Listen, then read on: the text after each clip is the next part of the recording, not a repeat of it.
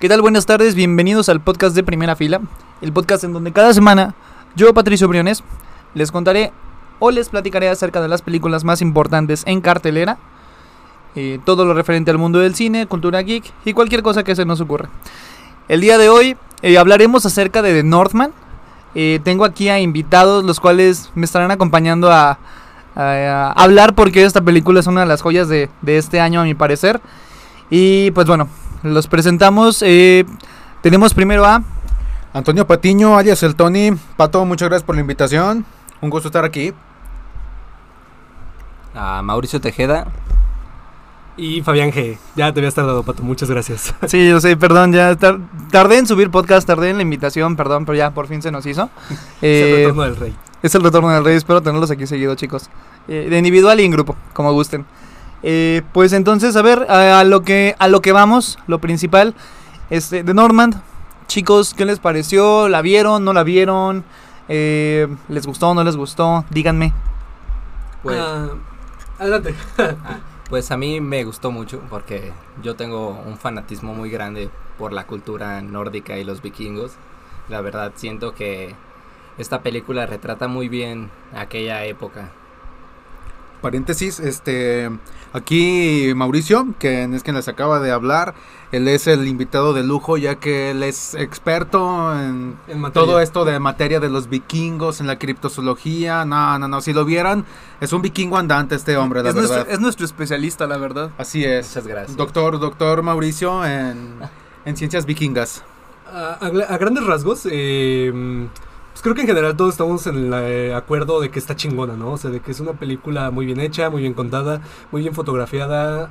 Mm, no creo que a alguien que esté aquí en esta mesa le haya disgustado, ¿no? ¿A ti te gustó, Pato? Y la verdad, para mí, yo salí muy feliz. Ah, Tenía- bueno. Le tenía muchas ganas, güey. contexto. Se me dio. Pato, que es el chido aquí, es muy fan de Robert, Ro- Robert Eggers. Robert Eggers. Ajá, sí. claro. ¿Y tenías una expectativa amplia? Eh, sí, sí, yo desde eh, principio de año la película que más esperaba era de Northman. No se me hizo ir a ver el primer día, tuve que esperarme así una semana. Pero eh, cuando la vi salí completamente satisfecho. Yo creo que es de las mejores películas junto con Batman que se ha estrenado hasta ahorita. Y pues no, no, no me puedo quejar en cuanto a, nada. Creo que eh, en general la película en técnica está muy bien. La fotografía es muy chingona, los efectos son chingones. Hay, eh, no sé, por ejemplo, a ti, Tony, ¿hay algún momento en, en que la película estuviera caído o, o- o te parece muy buena de inicio a fin?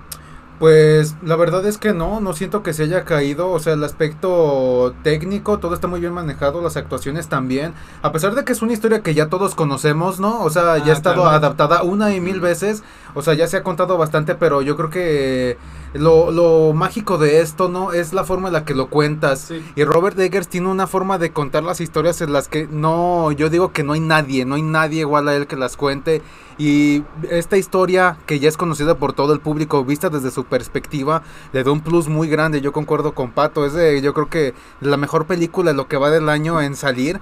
Yo creo que también igual después de Batman, Batman también tiene su mérito, pero de Northman es de Northman, la verdad es que eso hay que decirlo. Es que ahí está dibujada la barrera entre el cine como comercial y cine, digamos, lo de arte o de autor. Porque no, no, no sienten ustedes que esta película... mm, Cuando yo empecé a ver qué iba a pasar con, con la nueva película de, de este director, que la verdad es que a mí también me gusta mucho, como que empecé a tener dudas, porque en primera es la primera que hizo sin A24, ¿no? Sí. Sin su, su estudio que le había hecho las dos anteriores.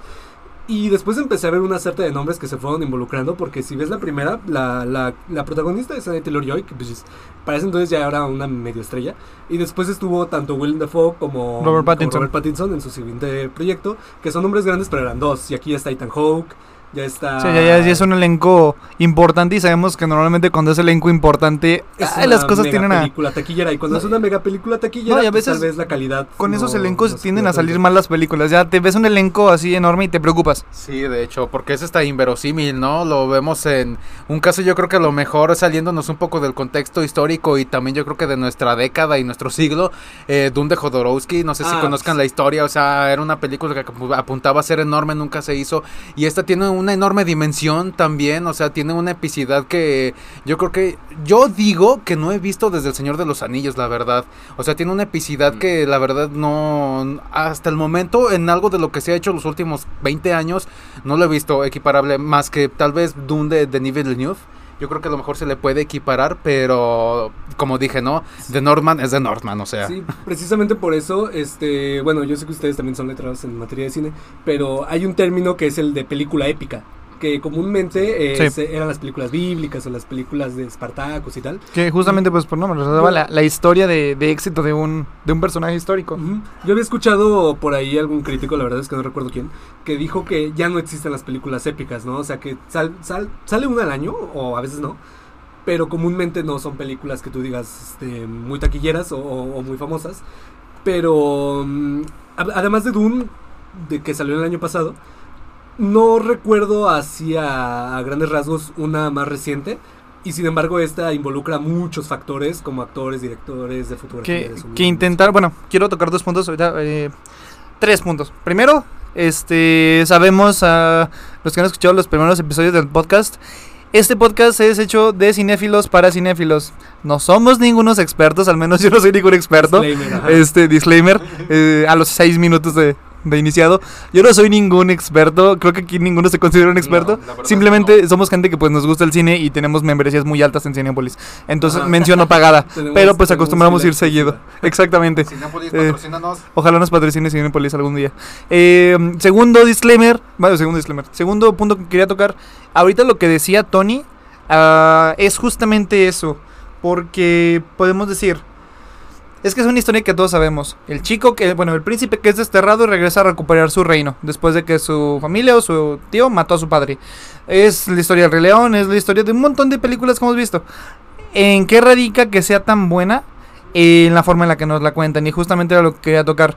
Eh, Robert Eggers busca la manera de que una historia ya conocida se vuelva justamente eso, más épica de lo que ya la conocemos.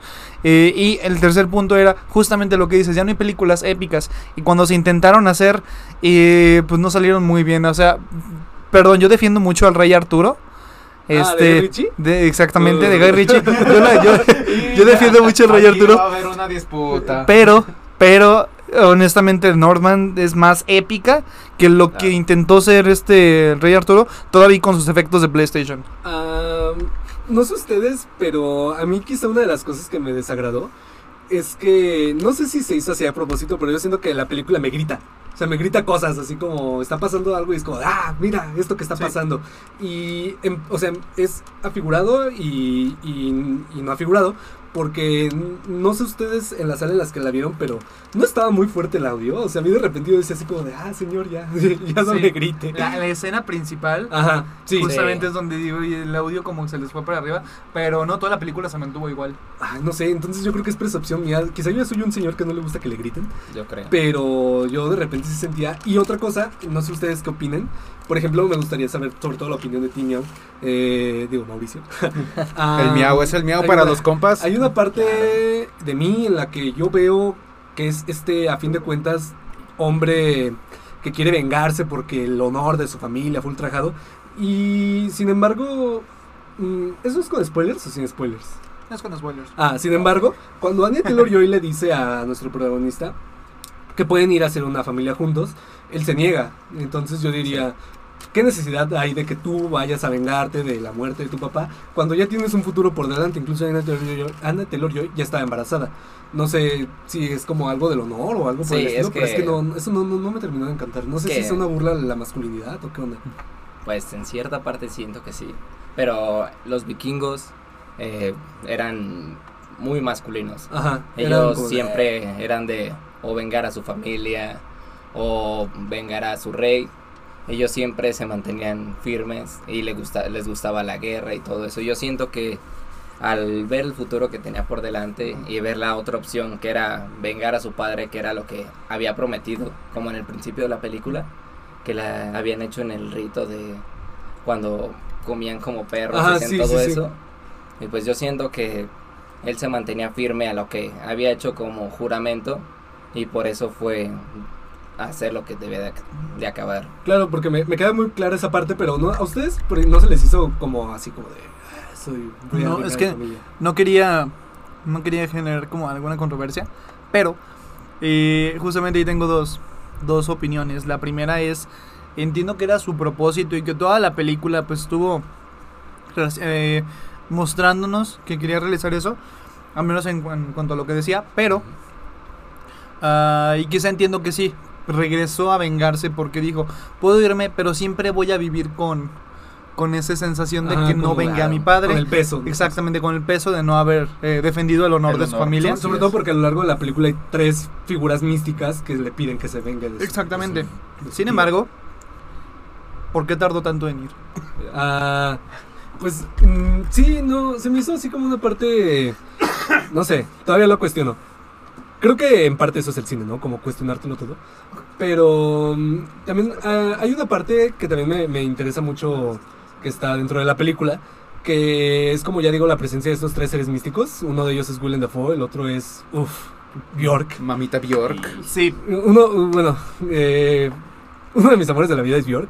También ahí caigo en, en la cuestión. Yo me enteré de este proyecto no por el director, no por los actores, sino porque un día, en, no recuerdo precisamente bien qué año, pero una página de, de, de fanáticos de Bjork posteó que iba a volver al cine. Bjork ha participado en cuatro películas, me parece. Y ella había este, jurado que nunca volvía al cine. Entonces, cuando me enteré que volvía, el proyecto me llamó la atención y después ya vi que era una película de un director al que ya conocía, que yo ya seguía. ¿A ustedes les pasó lo mismo? O... Eh, no, yo sí me enteré por las noticias de, Del de director. que, sí, del director. de Robert Eggers anuncia su siguiente película eh, hace como dos años. Ajá, sí. Fue de, ok, excelente, me interesa esto, quiero saber al respecto. Y luego van anunciando el cast, porque creo que lo primero que anunciaron fue el cast. Este, de Skarsgård, eh, Anya Taylor-Joy. soltando nombres, ¿no? Porque Y en de- un principio no estaban todos. De hecho, en un principio soltaron cuatro. Ajá. Fue Skarsgård, este, Anya Taylor-Joy, Don- Que- este, Hawk, y Nicole y. Ethan Hawke y esta mm, Nicole Kidman, justamente. Sí, entonces ya fue cuando dije, ok, suena interesante y que iba a tratar acerca, pues, de pues, los vikingos, entonces, sí, pero no, no es, fue directamente por el director. Ahora bien, eh, en cuanto en materia, ya estamos hablando de actores, entonces nos brincamos un poquito a personajes.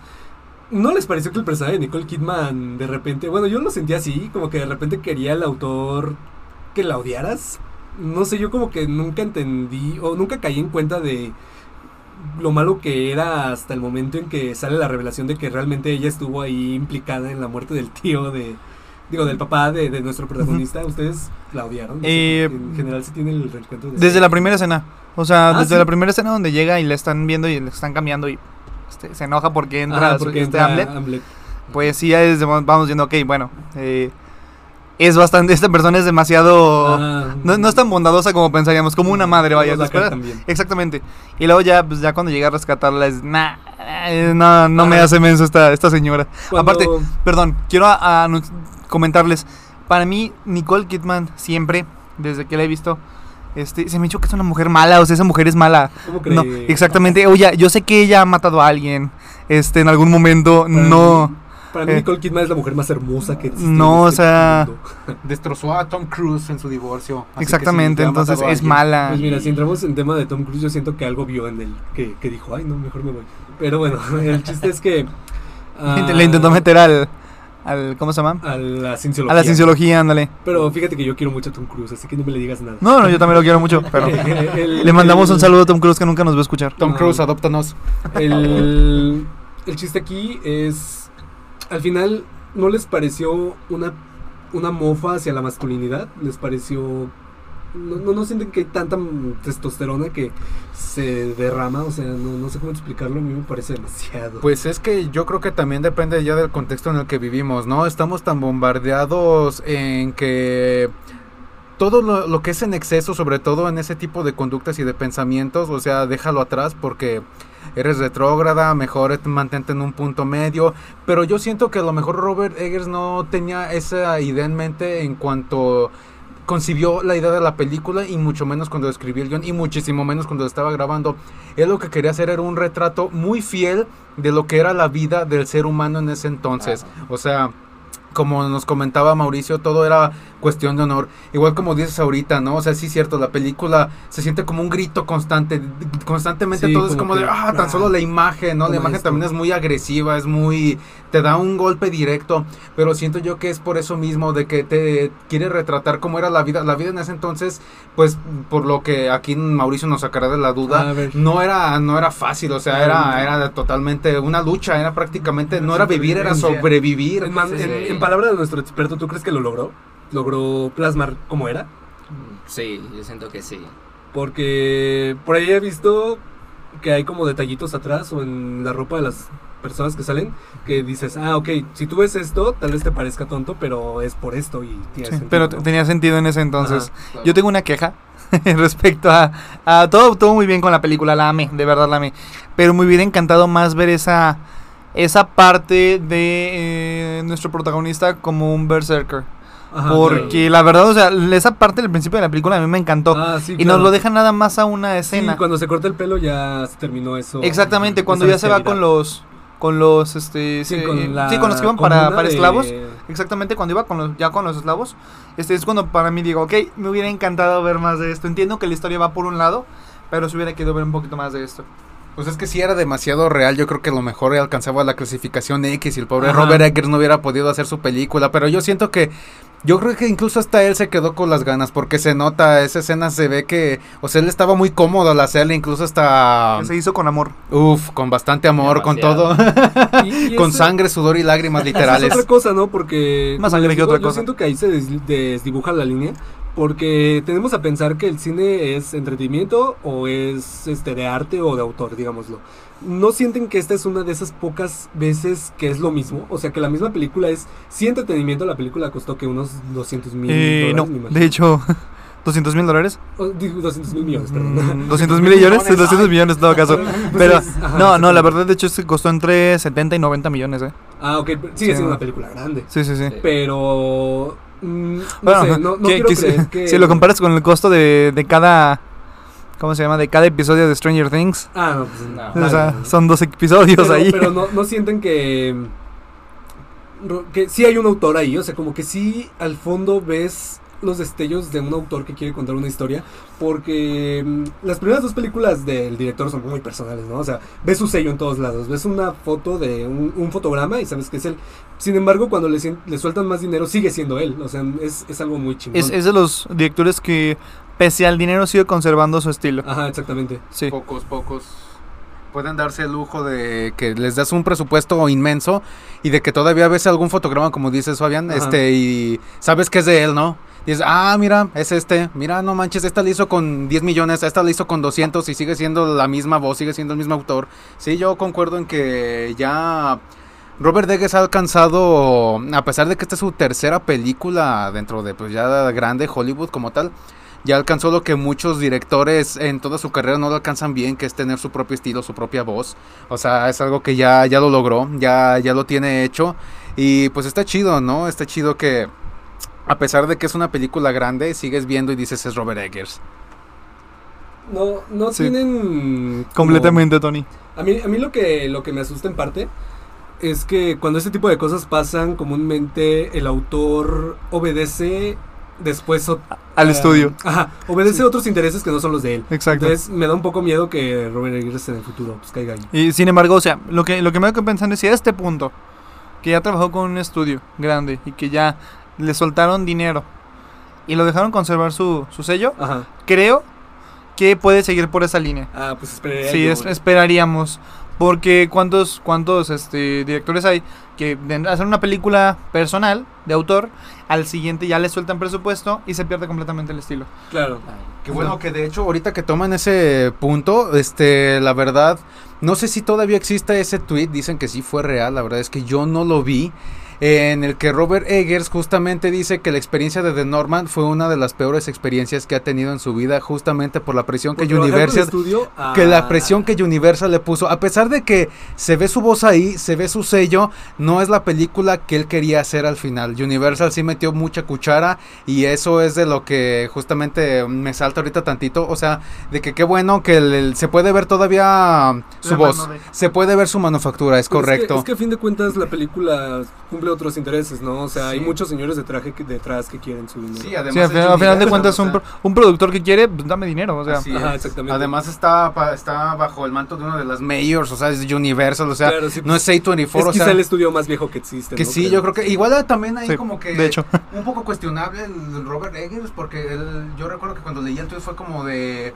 ya no vuelvo a trabajar con grandes estudios ni nada así, igual pues está la costumbre de 20, eh, A24, o sea, 24 es uno de los que más este libertad le da a sus directores, a todos, a todos prácticamente su trabajo, o sea, no puedes esperar lo mismo, pero pues la verdad que qué mala onda de que justamente agarras un talento nuevo que es bueno, que ya ha demostrado que sabe muy bien lo que hace, pero no si lo estás presionando y tratando de cortarle su visión, es como, ay, Majors, dejen tantito volar a la gente.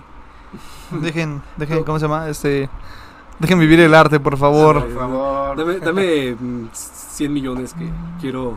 Sí. Eh, Universal, te amamos, ¿no es cierto? Algunas de las cosas que a mí me saltaron al verlas y, y por eso es importante que aquí está nuestro experto vikingo. Este, yo ya, ya lo he discutido antes, pero hay, hay varias escenas en las que yo dije, wow, como eso sí pasó o no pasó. La parte donde sale la Valkyria, yo pensaba que tenía brackets y ya nuestro experto nos, nos explicó que Sí. era qué? Eran como. Es que. ¿Protectores? Que los vikingos y las mujeres nórdicas, pues se ponían como perlas y eso en los dientes para decorarlos. Sí, porque cuando sale ahí, que es una gran escena, ¿eh? Yo creo que es mi escena favorita cuando sale la Valkyria y le grita a la cámara. Es que les digo, es un grito, la película es un grito. Sí.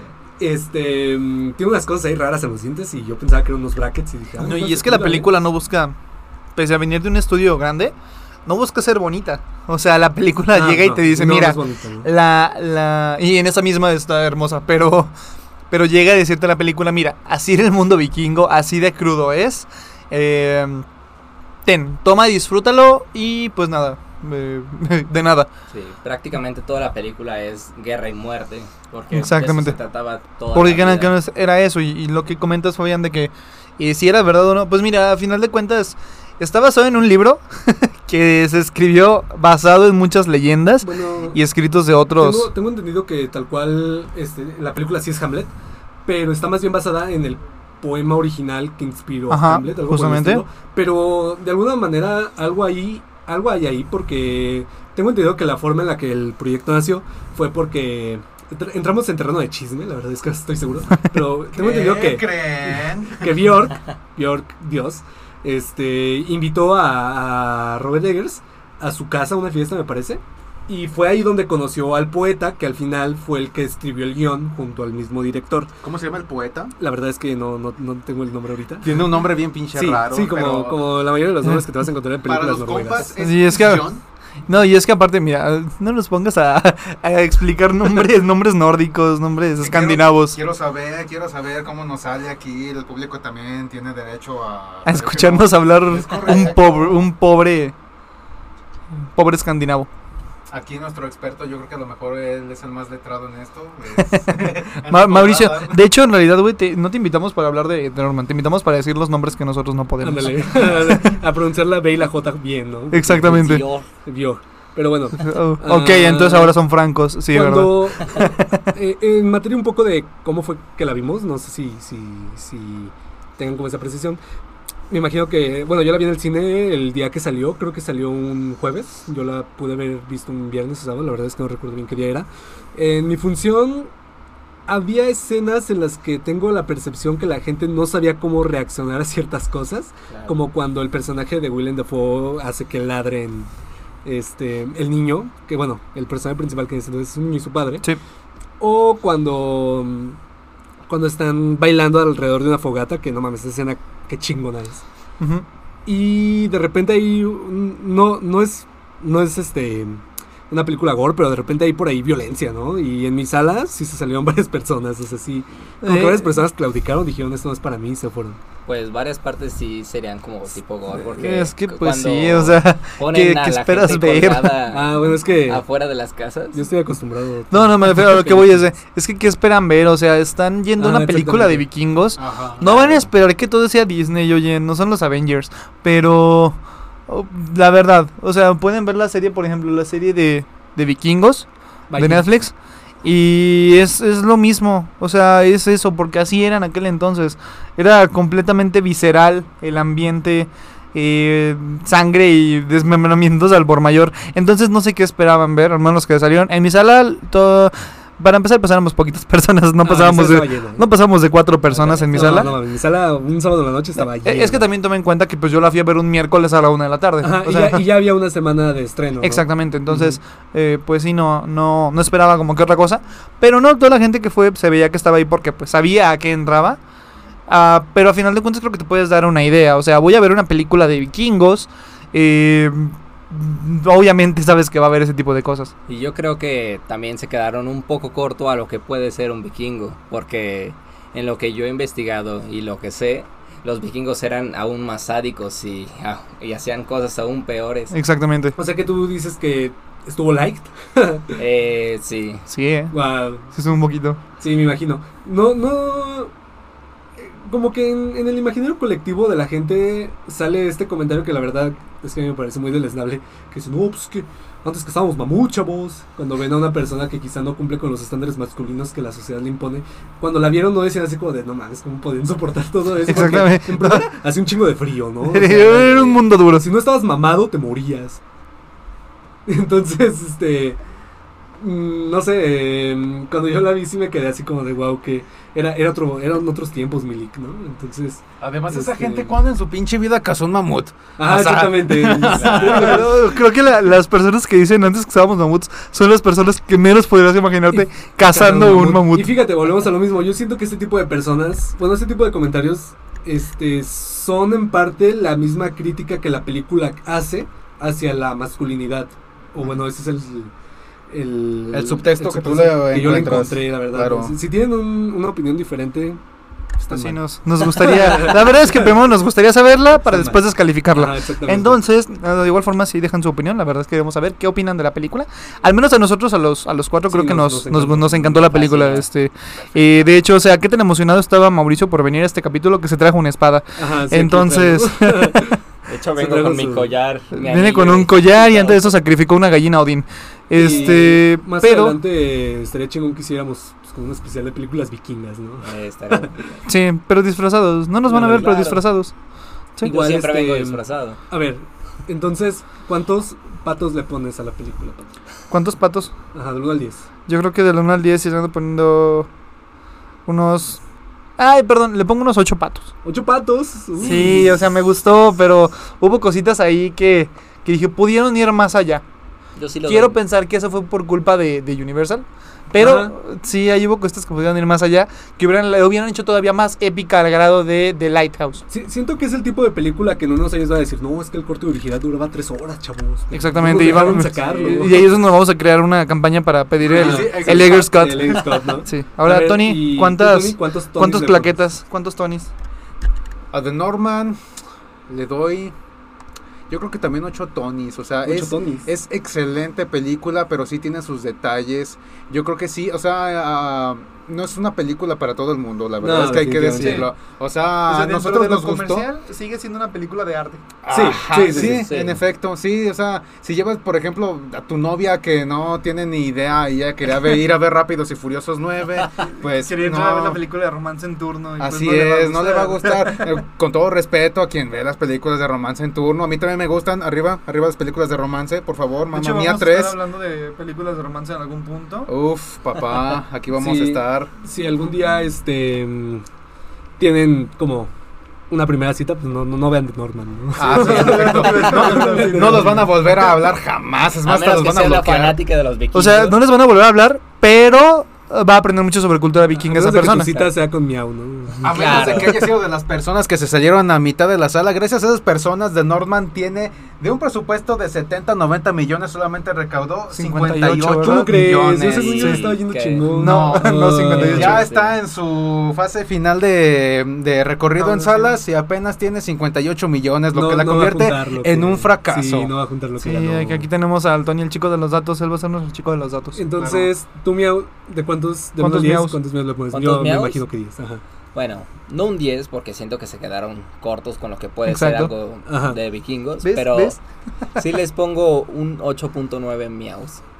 No, Ya cierra la pues, 9, mi Bueno, un 9. Yo sí les pongo 9.5, ¿eh? O sea, a mí sí me gustó bastante. y- Ok, y si le quitas a Bjork, ¿cuántos, Ah, ¿cuántos Fabians le ¿Cuántos- pones? ¿Cuántos Fabians quedan? Ah, pues un 9, mano, porque...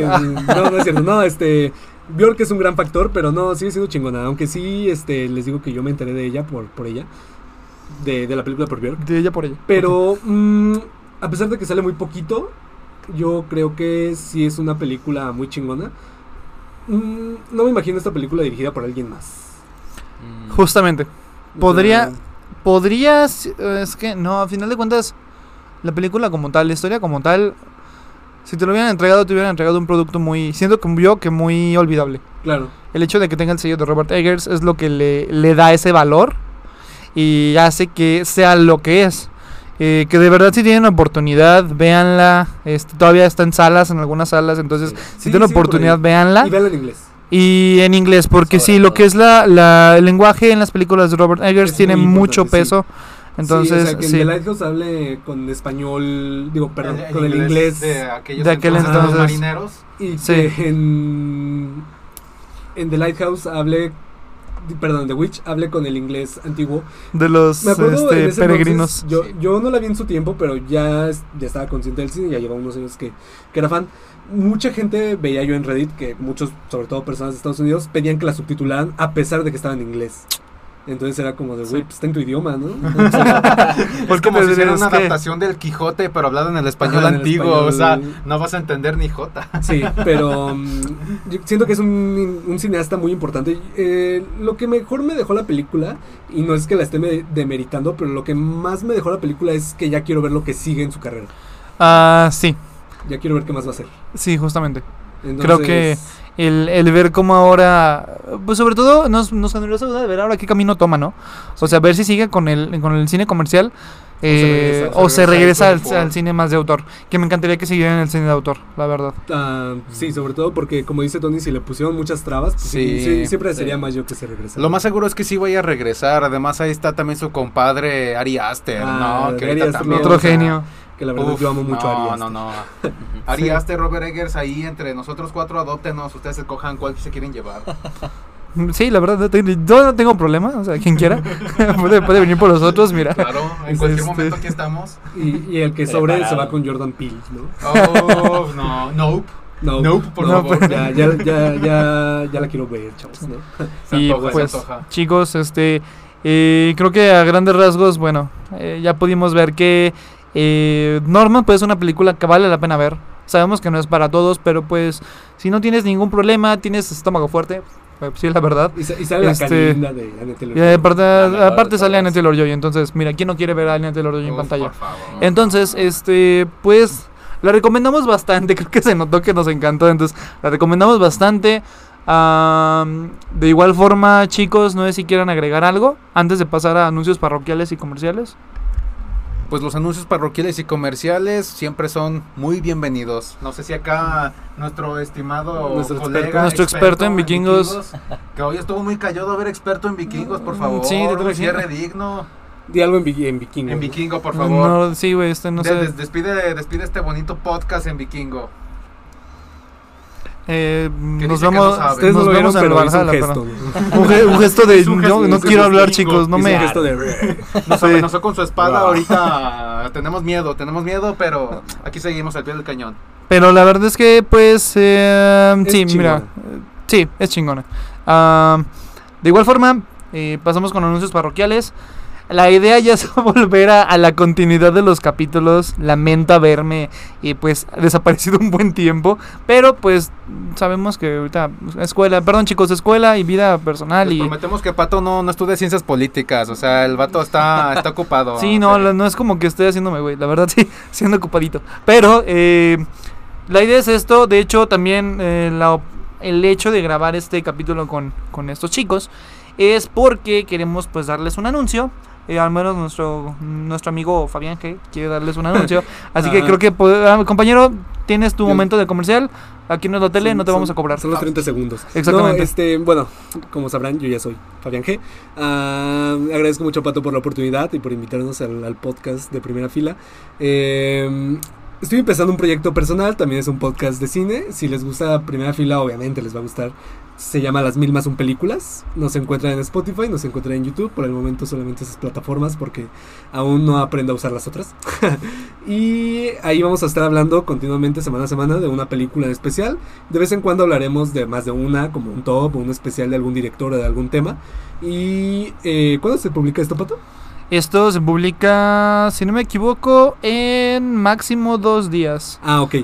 Ya arriba deben de encontrar nuestro capítulo piloto y si lo escuchan después del sábado por la noche, escucharán nuestro primer capítulo, le dedicamos una charla extensa, aunque no tan clavada, a El curioso caso de Benjamin Button, es la primera película que vamos a reseñar junto a Tony, que está aquí de invitado. Y cada semana este, escucharemos un invitado diferente, a veces se podrá repetir, pero nunca va a ser el mismo semana a semana. Y pues quiero yo creer que voy a tener estos caballeros también en el podcast. ¿no? Eh, sí, Claro. si me invitas, con todo gusto. Entonces, eh, pues ahí está el podcast, eh, síganlo y también Es- nos encuentran en el Instagram. Justamente este, redes sociales. Ah, bueno, sí, en Instagram somos las mismas 1.pot. Eh, por el momento solo manejamos lo que es la Instagram, porque aún no nos expandimos más. Y en YouTube nos encuentran en el canal que se llama Las, las con letra, mil más una, con número. Y ahí estarán todos los episodios que habidos y por haber, ¿no? Y nada más. En el futuro en TV UNAM, hermanos, ya, ya se van a encontrar. Ah, yo, yo- yo le tiro al canal de las estrellas. güey. Uf, el De- canal de las monstrellas, vámonos. De pues. igual forma, Mau, redes sociales donde puedan seguirte. Sí, ¿Tienes en- algún proyecto, algo que venga? Ah, y mi Instagram es arroba febrer, P, como febrero, pero sin la O, en vez de una O, una P. Perdón, Mau, ahora sí. Ah, pues mi Instagram, no, por ahora nomás tengo el personal que es Mautegar. Pero próximamente yo también iniciaré con un proyecto. Pero todavía no sé hacia qué dirigirlo. Estoy pensando en hacer un proyecto sobre criptozoología. Y siento que va a estar muy interesante. También están invitados cuando quieran. Va. Excelente. Igual tú, Tony, ¿alguna, alguna red social, algún proyecto que quieras anunciar? Pues redes sociales en Instagram es- me encuentran como arroba gangster96films. Es un perfil también personal, pero de vez en cuando y ahí subo cosillas también relacionadas con proyectos. Ahorita estamos armando, junto con esos caballeros, spoiler, vamos a armar aquí, somos estudiantes por si no lo sabían. Vamos a hacer un cortometraje, ahorita ya estamos trabajando en el guion y con ayuda de uno de nuestros profesores, un chingoncísimo que esperemos que pueda estar también aquí en el futuro. Eh, Sí. Tendremos ayuda para financiamiento y pues cualquier cosa les estaremos informando por primera fila o por las mil más una. Excelente. Y pues amigos, así es como terminamos este capítulo del podcast de primera fila. Si ya vieron la película, nos encantaría que nos dejen su opinión en nuestras distintas redes sociales. eh, así como también que nos sigan en alguna de ellas, porque pues no solo hablamos de películas, sino que diario subimos noticias de series, cultura pop y pues todo lo referente al mundo del cine, televisión y cultura geek. Así que ya saben, si quieren estar enterados de lo que acontece, no dejen de estar al tanto en nuestras redes sociales. En Facebook nos encuentran como Primera Fila Oficial, en Instagram como arroba Primera Fila Oficial y en Twitter estamos como arroba Butaca B4 Oficial. Eh, de igual forma, pues les pedimos que nos comenten si les gusta este contenido, si quieren ver a alguno de estos chicos otra vez por aquí. Y finalmente, pues les agradezco por llegar hasta este punto. Recuerden que en los siguientes días estaremos subiendo eh, pues nuevos episodios. Cada semana es la idea. Y pues muchísimas gracias chicos por acompañarnos, por acompañarme. Gracias, Pato. Gracias a ti. Grande pato. Excelente, y gracias y pues nos escuchamos en la próxima. Adiós. Bye.